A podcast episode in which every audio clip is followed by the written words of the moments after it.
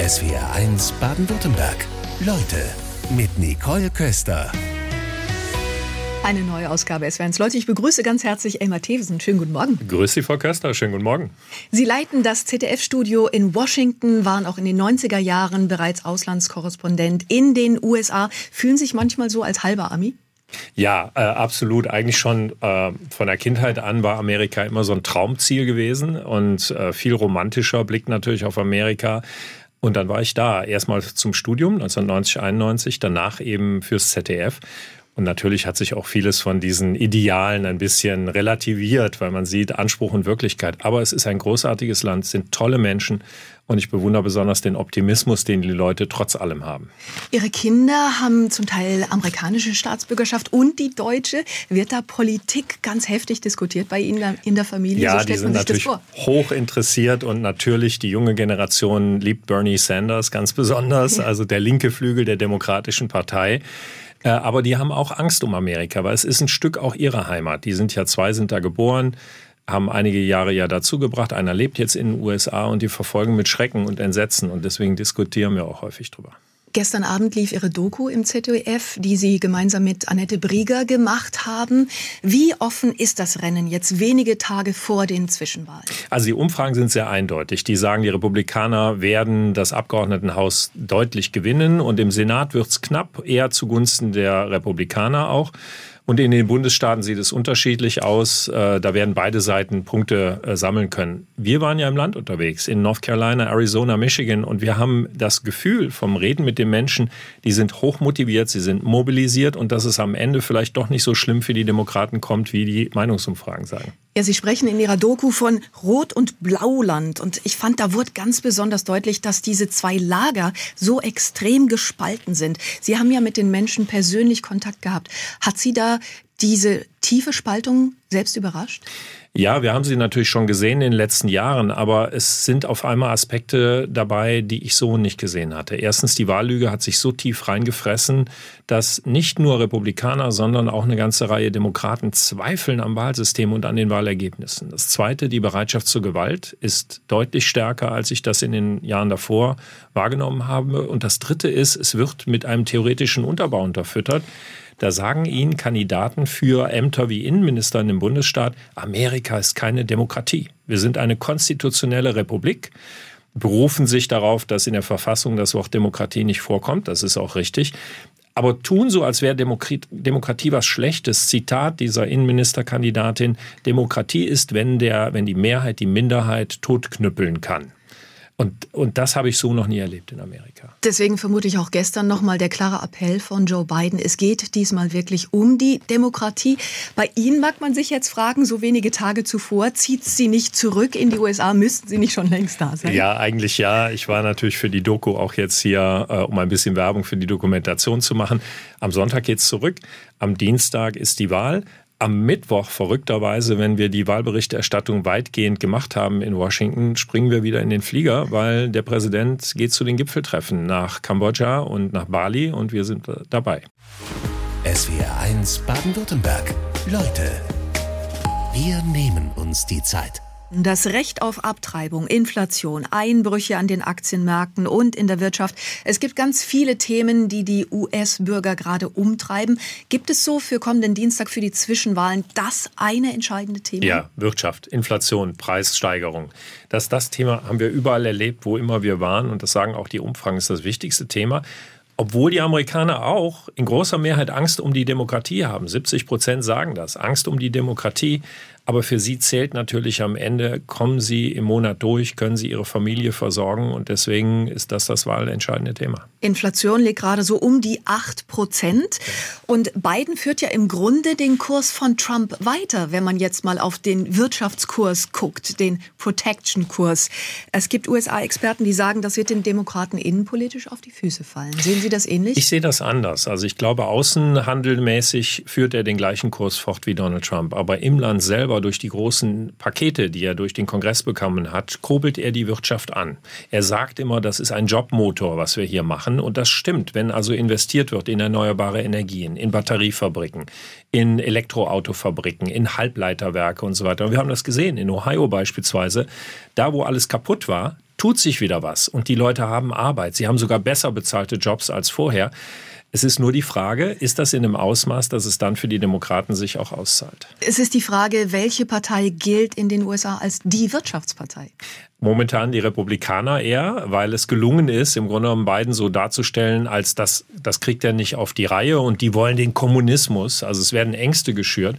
Dabei ist eigentlich sehr klar, dass Donald Trump für die Wirtschaft während der Corona-Krise äh, nicht das getan hat, was man hätte tun müssen. Das hat dann die beiden Administrationen erledigt. Und momentan, die Zahlen sind super. Wir haben wieder ein kleines Wachstum, 0,6 Prozent im dritten Quartal.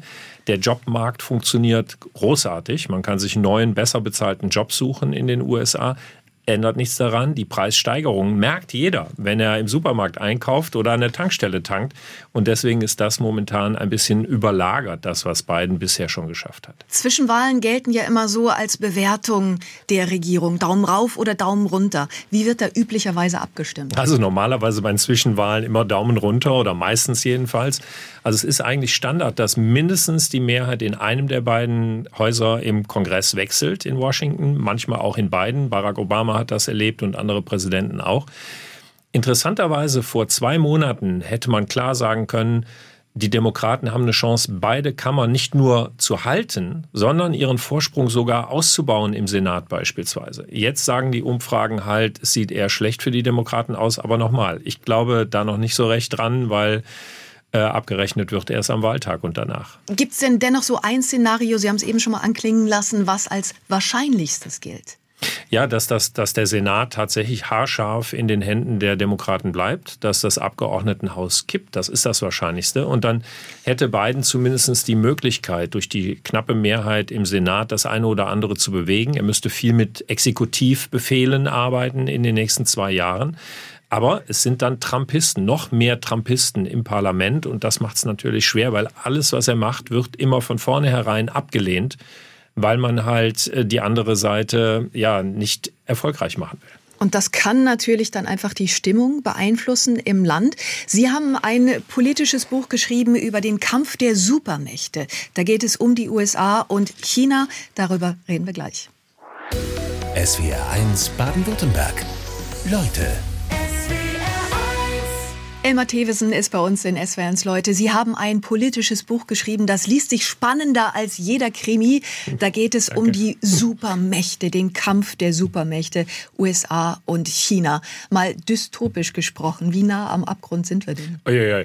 Also über die Jahreszahl, wann es zum großen Konflikt kommt, streiten sich die Geister. Aber alle sind sich einig, das ist der große Konflikt der Zukunft, der auch in einen Krieg ausarten kann. Vielleicht ein regional begrenzter, eben im Indopazifik aber nicht auszuschließen, dass es auch schlimmer käme. Und deswegen nehmen die USA das sehr ernst und teilweise auch ernster als wir hier in Europa. Ja, ich finde, Ihr Buch macht so deutlich klar, dass im Grunde alle geschlafen haben, außer die Autokratien. Das ist so. Die Autokratien haben die letzten Jahrzehnte genutzt, um sich durch Handel zu stärken. Und wir haben ja alle gedacht, äh, Wandel durch Handel ist möglich. Die haben die Gelegenheit genutzt, um wirtschaftlich stärker zu werden, um politisch stärker zu werden, auch um militärisch aufzurüsten, ganz massiv sogar. China hat die größte Navy der Welt mittlerweile im Indo-Pazifik. Ähm, und jetzt wacht so langsam die Welt auf, allen voran die USA, weil man merkt, dieser Autoritarismus breitet sich weiter aus, weit über China hinaus, nach Afrika, nach Südamerika und anderswo. Sie sind USA-Korrespondent, Mitglied der Atlantikbrücke, ein überparteilicher Verein, der eine Brücke zwischen den USA und Deutschland schlägt. Wie ist denn Ihr Blick auf China? Haben Sie chinesische Gesprächspartner getroffen? Nein, habe ich nicht. Jedenfalls nicht in jüngster Zeit. Ich habe vor vielen Jahren mal sehr intensiv ein Gespräch gehabt mit chinesischen Diplomaten. Und deswegen muss man klar sagen, dieses Buch ist knallhart einseitig. Der amerikanische Blick der Dinge. Ein bisschen gebrochen dadurch, dass ich Zugang hatte zu ähm, Quellen, chinesischen Quellen, aber über den Umweg, amerikanische Experten oder chinesische Experten, ähm, äh, Kai Jia beispielsweise, eine 87-jährige Professorin, die über Jahrzehnte in der Kaderschmiede der Kommunistischen Partei aktiv war, in die USA gegangen ist, Dissidentin und die sehr klar beschreibt, was da passiert. Es liest sich so unglaublich spannend, weil sie aufschlüsseln der Reihe nach. Also einmal, wie China die USA manipulieren, warum China das große Feindbild ist und ob es auch überhaupt neue Chancen gibt und geben kann. Wenn wir über Manipulation sprechen, dann ist Hollywood beispielsweise ein gutes Beispiel. Wer hat das Sagen in Hollywood? Also man denkt natürlich, das machen die Hollywood-Studios unter sich aus und die Amerikaner sitzen im, am Fahrer, im Fahrersitz. Aber in Wahrheit haben die Chinesen ganz, ganz großen Einfluss. Und äh, damit meine ich nicht die chinesischen Menschen, sondern natürlich das Regime in Peking ähm, weil sie sich eingekauft haben. Sie haben Beteiligung an großen Filmfirmen, betreiben selber große Filmunternehmen, haben vor allen Dingen einen riesigen Markt hinter sich im Rücken. Wer es schafft, einen Hollywood-Film in China zu platzieren, der kann ohne Ende Geld verdienen. Und das führt dazu, dass Hollywood so eine Art Selbstzensur eingeführt hat. Das heißt, Filme nur so macht, dass sie das Wohlgefallen des Regimes in China bekommen. Allen voran Disney und Universal. Wie verändern die beispielsweise Filme? Sie haben da einige Szenen geschildert. Haben Sie was im Kopf? Ja, also beispielsweise, dass ähm, wenn irgendwo ein chinesischer Bösewicht vom ursprünglichen Skript auftaucht, der wird rausgeschrieben oder kriegt eine andere Nationalität. Bei Mission Impossible war Mission das, Impossible, ich, ne? Tom Cruise beispielsweise, er trägt ja diese Pilotenjacke, diese Lederjacke und da war ein Aufnäher drauf in der ersten äh, Ausgabe von, von ähm, Mission Impossible, ähm, dass er, nee, Top Gun war das, Entschuldigung, Top Gun, ja. diese Pilotenjacke, einen Aufnäher, der Taiwan zeigt. Ähm, und das gefiel den chinesischen Zensoren nicht. Also wurde das wegretuschiert und in der Neuauflage Maverick durfte er das nicht mehr auf seiner Jacke haben. Dann gab es bei James Bond, bei Skyfall beispielsweise Veränderungen. Was war es da? Ja, da wurde eine Referenz an einer Stelle, M äh, spricht von Gott. Das wurde rausgestrichen, gefiel den Zensoren nicht. Und es geht mittlerweile so weit, dass chinesische Berater an den Sets sind, da wo der Film gedreht wird, und wirklich aufmerksam zuschauen, wird da irgendwas gemacht? Hängt da beispielsweise äh, in einer chinesischen Szenerie äh, Wäsche draußen, Unterwäsche? Das gefällt ihnen nicht, wird wegzensiert. Also es wird schon vorher dafür gesorgt, dass man nicht aneckt in China.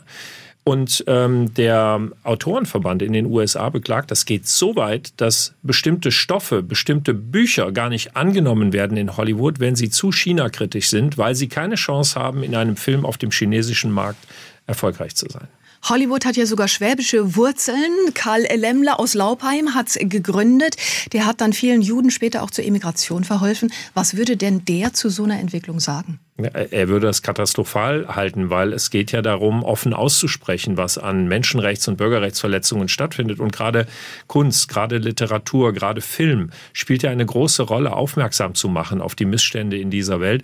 Das ist in Bezug auf China nur, nur sehr eingeschränkt möglich. Und das beklagen viele Autoren, wie ich finde, zu Recht. SWR 1 Baden-Württemberg. Leute Elmar Thewesen in SWNs Leute. Wir sprechen über den Kampf der Supermächte USA und China. Erstmal zu Chinas Staats- und Parteichef Xi. Er hat sich für mindestens fünf weitere Jahre die Macht gesichert auf dem Parteitag. Wie will er denn in die Geschichte eingehen? Als der, der China verjüngt, wie der Terminus ist. Man will bis zum Jahr 2049 im Grunde genommen China wieder zu einer der stärksten Mächte der Welt machen, wirtschaftlich stark, politisch, aber auch militärisch und bis 2049 aller spätestens auch Taiwan wieder heimholen äh, ins China. Ähm, und das hat sich, glaube ich, Xi Jinping zum Ziel gesetzt. Er will derjenige sein, der das vollendet, was Mao Zedong und Deng Xiaoping begonnen haben. Was bedeutet es denn, wenn Xi von Demokratie spricht? Naja, er meint was anderes als wir, weil die Definition von Demokratie von Xi ist, es geht in erster Linie darum, den Menschen Perspektiven zu geben, also Aufstiegsmöglichkeiten, wirtschaftliche Perspektiven. Individuelle Rechte sind nicht wichtig, die spielen keine Rolle. Menschen- und Bürgerrechte spielen keine Rolle. Das Kollektiv, das Ganze, wenn es allen besser geht, das ist wichtig und das sieht er als Demokratie an. Jetzt setzt sich Olaf Scholz in den Flieger, da ist eine große Wirtschaftsdelegation dabei und diese weit verbreitete Haltung, China nicht wegen der Verletzung der Menschenrechte zu kritisieren, wandelt sich die? Äh, ich sehe sie bei anderen Staaten, allen voran natürlich den USA, bei Deutschland noch nicht so sehr, weil äh, offenbar glauben wir immer noch an Wandel durch Handel. Aber Fakt ist, dass das genutzt wird von China, um eben wirtschaftlich stärker zu werden und vor allen Dingen Hebel in die Hand zu bekommen, um zu nötigen und zu erpressen. Und wir sehen viele Staaten, die unter dieser Erpressung leiden, von Australien bis Litauen, sage ich jetzt mal. Äh, und vor dem Hintergrund finden die Amerikaner es sehr bemerkenswert, dass Deutschland volle Kraft voraus weiter in China investiert und eben auch der erste jetzt der Bundeskanzler ist, der nach der, ich sag mal, überspitzt Machtergreifung Xi Jinpings sich zum dauerhaften, wahrscheinlich dauerhaften Führer zu machen, da als Gast auftaucht. Deutschland ist wirtschaftlich bereits abhängig von China. Die Chinesen sind es von Deutschland nicht. Wie erpressbar sind wir? Also wir haben ein Handelsvolumen von 245 Milliarden Dollar pro Jahr. Das war im Jahr 2001, äh, 2021. Das bedeutet, es geht in beide Richtungen. Wir sind erpressbar, wenn China den Hahn umdreht, umge äh, abdreht. Aber umgekehrt ist China natürlich auch ein Stück abhängig von der deutschen Wirtschaft. Und das böte ja die Möglichkeit, eben auch Druck auszuüben, damit sich in Sachen Hongkong, in Sachen Menschenrechte, Umgang mit den Uiguren und Minderheiten im Land was ändert. Äh, aber dafür muss man den Mut haben, es knallhart und offen auszusprechen. Und das werden wir jetzt sehen, ob der Kanzler das tut. Die Amerikaner, Sie sagen, die sind da schon etwas weiter. Nancy Pelosi, deren Ehemann bei einem Angriff ja gerade schwer verletzt wurde, war im Sommer nach Taiwan gereist. Ein richtiges Zeichen? Ja, ich glaube ganz klar, weil die Amerikaner zu dem Punkt gekommen sind, dass man muss China sehr klar machen, dass die ständigen Provokationen, aber auch die Nötigung und Erpressung, die stattfindet gegenüber anderen Staaten der Welt, dass man das nicht akzeptiert, dass man sich nicht einschüchtern lässt. Ein Paradebeispiel, China lässt fast jede Woche einmal größere Flugverbände einfliegen in die neutrale Zone um Taiwan, um einzuschüchtern, um zu drohen. Und vor dem Hintergrund sendet Nancy Pelosi mit der Delegation ein klares Signal. Wir stehen an der Seite Taiwans. Und der Präsident flankiert das ja. Er sagt, äh, wenn China Taiwan angreifen würde, würden die USA militärisch an die Seite Taiwans treten. Sigmar Gabriel, Chef der Atlantikbrücke, hatte die Reise von Nancy Pelosi scharf kritisiert. Ist Deutschland einfach noch zu blauäugig? Ich glaube ja, weil man versucht irgendwie eine Trennung hinzubekommen zwischen dem, was in Ukraine und Russland los ist. Also dass man sagt, das ist ein spezifisch europäisches Problem.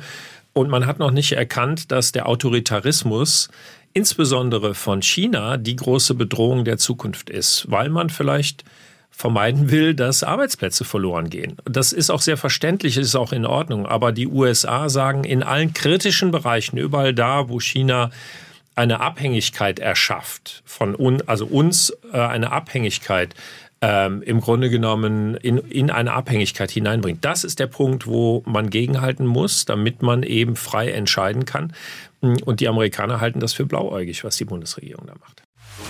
SWR 1 Baden-Württemberg. Leute, wir nehmen uns die Zeit. Elmar Thewesen, der Studioleiter des ZDF-Studios in Washington, ist heute Vormittag bei uns zu Gast und wir sprechen über den Kampf der Supermächte. 2011 bezeichnete Joe Biden Xi als offen und konstruktiv. Wie würde er ihn denn heute bezeichnen? Hm, ich glaube eher das Gegenteil. Er erlebt Xi Jinping als knallharten Gesprächspartner hat auch damit zu tun, dass die USA sehr, sehr offen aussprechen, was sie kritisieren an China. Äh, und das ist jetzt im Grunde genommen eine Strategie. Man will im Grunde genommen sich offen sagen, was man voneinander hält, was man voneinander zu halten hat, damit auch berechenbar ist, was der andere macht. Denn die USA sehen China als den großen Gegner der Zukunft. Und da muss offenes Wort gesprochen werden. China will 2049, Sie haben es eben schon gesagt, äh, militärisch, politisch und wirtschaftlich die Welt dominieren.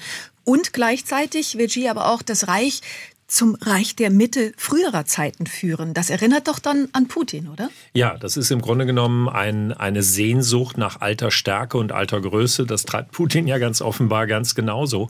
Ähm, und für China gilt im Grunde genommen, dass ähm, er damit es schafft, mit diesem Nationalismus auch Menschen in China selber zu begeistern und damit den Machtanspruch der kommunistischen Partei und seinen eigenen als Alleinherrscher gewissermaßen zu zementieren. Und das ist brandgefährlich, weil ähm, ich glaube, dass das, was wir in China erleben, dieses, dieser Autoritarismus ja auch in anderen Ländern Anhänger findet. Und im eigenen Land wird leicht vergessen, dass in China sehr, sehr viele Menschen sind, die sich nach individueller Freiheit sehnen, aber nicht die Möglichkeit haben, weil die kommunistische Partei alles dominiert. Und China zögert dennoch mit einem klaren Bekenntnis zu Russland. Das haben wir jetzt auch immer wieder erlebt. Es gibt ja die Abhängigkeiten. China ist Russlands wichtigster Handelspartner. Wie blicken Sie darauf?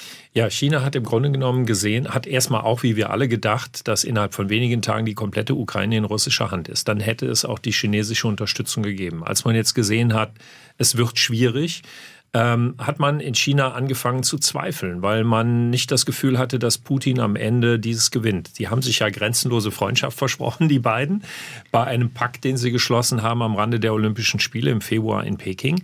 Äh, aber China ist zurückhaltend, weil es auch weiß, wenn es eng an der Seite Russlands steht und Russland den Krieg verliert, wird es mit darunter leiden und vor allen Dingen weiß es auch von den USA sehr klar, was für Folgen es hätte, vor allen Dingen wirtschaftliche Folgen auch für China, wenn sie an der Seite Russlands weiterhin stehen. Und deswegen ist China zurückhaltend. Das ist die große Angst vor den Sanktionen. Welche Rolle, das beschreiben Sie nämlich auch ganz interessant, welche Rolle spielt denn eigentlich Donald Trump bei der veränderten Sicht auf China?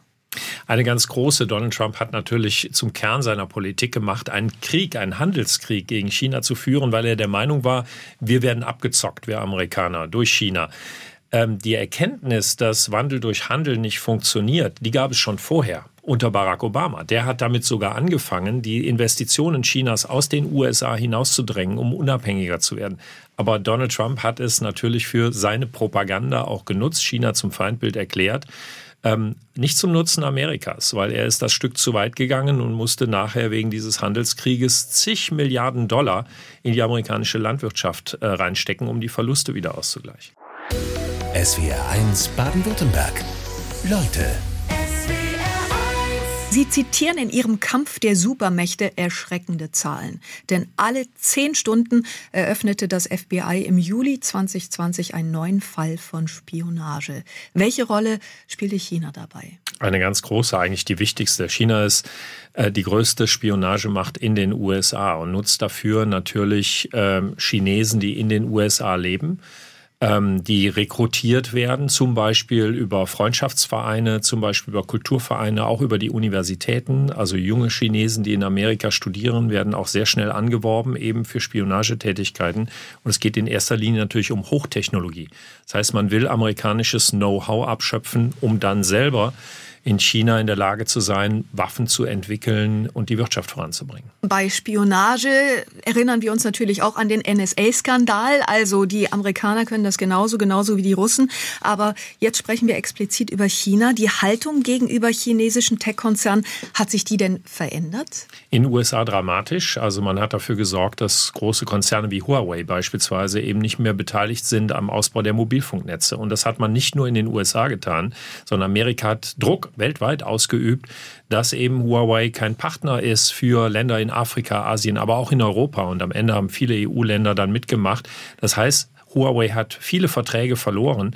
Warum? Weil eingebaute Hintertüren in der Technologie von Huawei vermutet werden die es ermöglichen, dann eben in kritische Infrastruktur einzudringen. Jetzt gibt es nicht nur Huawei, beispielsweise auch TikTok wird vom chinesischen Unternehmen ByteDance betrieben. Sind wir da am Ende alle selbst gefragt? Ja, wir liefern ja freiwillig alle möglichen Daten an chinesische Unternehmen. Und man muss eines wissen, dass im Jahr 2017 in China ein Gesetz erlassen worden ist, dass alle Unternehmen verpflichtet, Daten, Informationen an die Nachrichtendienste und an das Militär in China weiterzugeben.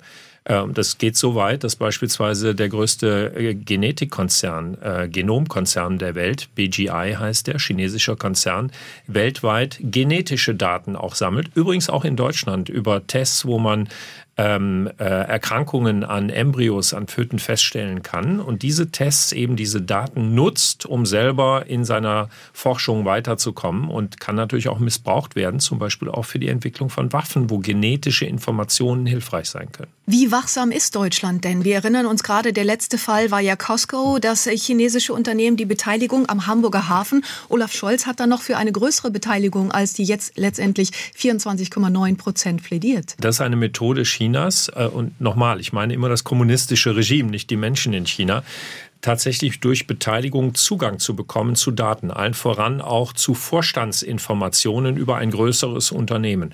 Das heißt, wenn man eine bestimmte Anteilzahl überschreitet, dann hat man Zugang zu Vorstandsunterlagen. Und genau das scheint in Hamburg auch der Fall gewesen zu sein. Deswegen hat die Bundesregierung offenbar beschlossen, weniger Anteile nur zu verkaufen oder verkaufen zu lassen, also das zu genehmigen.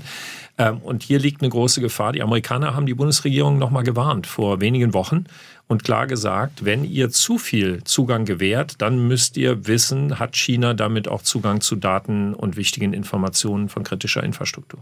Dann kommt das Gegenargument, das äh, mailen uns gerade auch SW1-Hörerinnen und Hörer, ja, Amerika, die große Weltpolizei, die will jetzt wieder alles überwachen. Also auch da muss man natürlich kritisch bleiben. Absolut, sehr wichtig. Und nochmal, China tut vieles, was Amerika in den letzten Jahrzehnten auch getan hat. Das ist Weltmachtpolitik mit allen Mitteln. Aber ich glaube, Amerika hat ein Stück weit daraus gelernt und bei den USA steht kein autoritäres System dahinter, sondern Demokratie, Weiterverbreitung von individuellen Rechten. Das ist bei China anders. Hier geht es um die Ausbreitung des Autoritarismus. SWR 1 Baden-Württemberg. Leute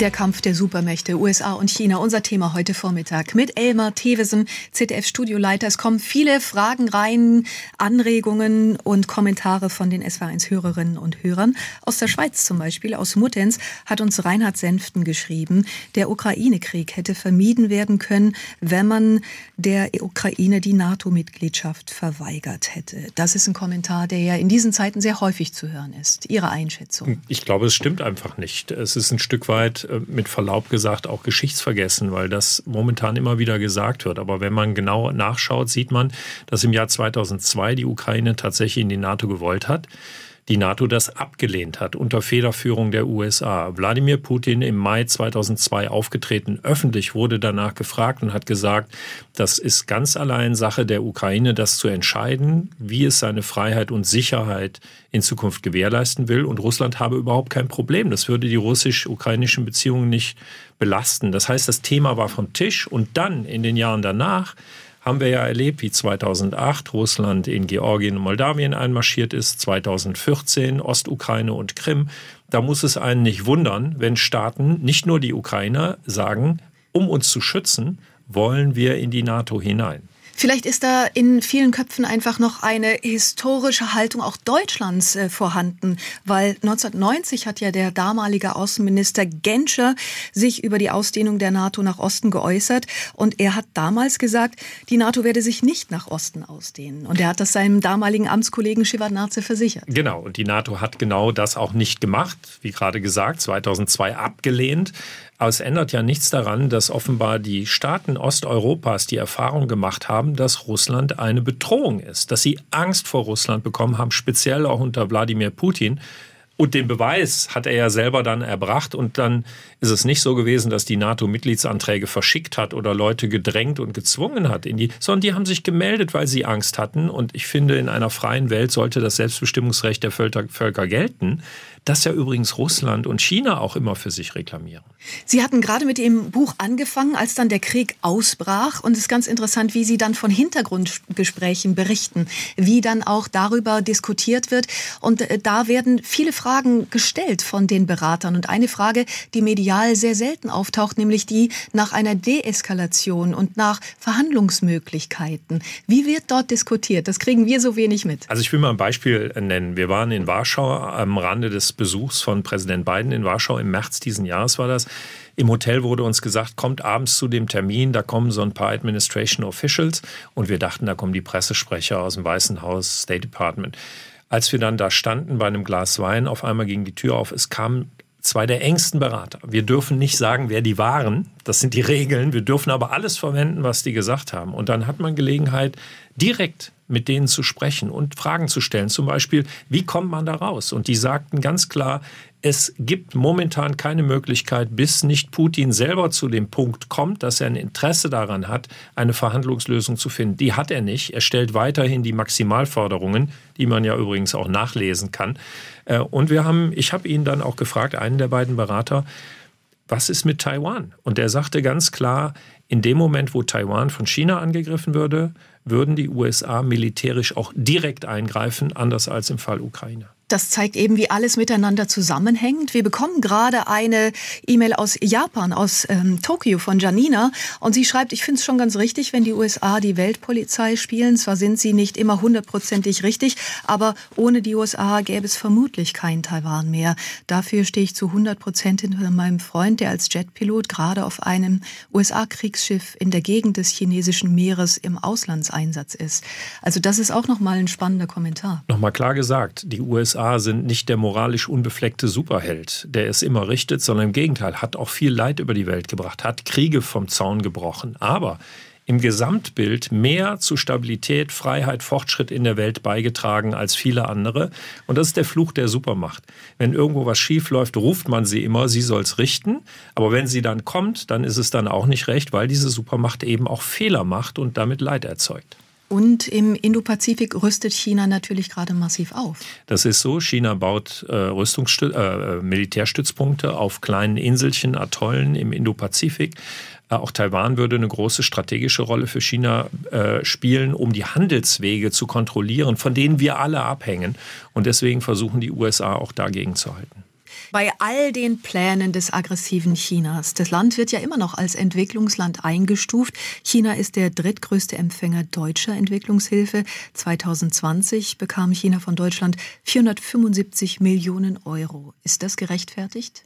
Also China hat riesige Probleme und äh, ein Großteil der Bevölkerung lebt nach wie vor in Armut. Ähm, es hat eine Überalterung. Äh, die Demokratie, Demografie ist gegen eine Wirtschaftsentwicklung. Viele ähm, junge Leute fehlen äh, im Klimawandel, im Kampf gegen den Klimawandel, eine Verwüstung von Gebieten, dadurch, dass eben die Temperaturen steigen. Also China hat riesige Probleme und darin liegt vielleicht auch eine Chance, wenn man gemeinsam mit China versucht, solche Probleme zu lösen ist man ja vielleicht auch bereit, ähm, äh, in, in der Ausbreitung des Autoritarismus ein Stück weit zurückzustecken. Gleichermaßen erklärt China, dass sie bis 2049 die dominierende Macht der Welt werden wollen. Wie können denn dann rote Linien aussehen? Also eine ist ganz klar, ein Angriff auf Taiwan äh, wird eine Reaktion des Westens, der USA und seiner Verbündeten zur Folge haben. Und das muss ganz klar sein, dass das nicht akzeptabel ist. Ich glaube, die Botschaft ist in China angekommen. Also man merkt so ein bisschen aus den Äußerungen auch hinter den Kulissen, dass ähm, China zurückhaltender geworden ist. Erstens, weil es damit rechnen müsste, nicht so einfach Taiwan erobern zu können. Und zweitens, weil es dramatische wirtschaftliche Konsequenzen haben könnte, das Land total destabilisieren könnte, wenn die USA und Verbündete Sanktionen ziehen. Ähm, und daran kann Xi kein Interesse haben, weil letztlich das Fundament seiner Macht eben auch ist, dass es immer weitergeht, dass es Entwicklung gibt im eigenen Land. Wie blicken denn überhaupt die Autokratien auf die westlichen Staaten? Also sind die am Ende womöglich zufrieden, dass die USA viel Geld für Kriege ausgeben statt für Bildung und Forschung? Das finde ich super, weil in der Tat die USA große eigene Probleme hat. Die Wirtschaftsbasis, die Industriebasis in den letzten Jahren erodiert, weil viele Jobs natürlich auch nach China und anderswohin abgewandert sind. Äh, wir sehen die Demokratie in den USA in Gefahr, äh, in der Polarisierung im Land, wo möglicherweise auch ein Trumpismus mit autoritärer Ader an die Macht kommen könnte im Jahr 2024. Und das freut China, weil das eben die Schwäche des Westens dann natürlich fundamentiert. Ähm, und ich glaube, umso wichtiger ist zu verstehen, was Biden ja auch immer sagt. In der Auseinandersetzung zwischen Demokratie und Autoritarismus müssen wir erstmal unseren eigenen Laden in Ordnung bringen. Und eine Stärke zu entwickeln würde bedeuten, die USA und Europa arbeiten wieder näher zusammen. Genau, und das ist ja das Ergebnis auch des Ukraine-Konflikts. Die Geschlossenheit ist groß und die Einigkeit und auch die Entschlossenheit. Jetzt kommt der Knackepunkt. Um damit umzugehen, was in Zukunft auf uns zukommt, braucht man eine Strategie. Man muss einen Plan haben und der ist eben nicht in Sicht von Seiten der Europäer und schon gar nicht von Seiten Deutschlands. Ähm, weil dann könnte man auf die Herausforderungen reagieren, weil man mal definiert hat, welche Interessen hat man und wie will man strategisch dann vorgehen. Ja, was würden Sie dann Olaf Scholz jetzt, äh, wo er in den Flieger einsteigt nach China, was würden Sie ihm gerne mitgeben? Ja, vor allen Dingen nicht zu reagieren auf das, was passiert, sondern sich zu überlegen, was sind die deutschen Interessen und das auch mal niederzulegen mit den Koalitionspartnern. Soll eine nationale Sicherheitsstrategie in einem Jahr kommen oder in einem Dreivierteljahr, aber es wird jetzt gebraucht, statt immer nur im Grunde genommen spontan zu reagieren auf das, was passiert. Dann sage ich herzlichen Dank für den Besuch in SW1 Leute und Ihre Analyse und Einordnung. Elmar Thewsen. Dankeschön, Frau Köster. SWR1 Baden-Württemberg. Leute.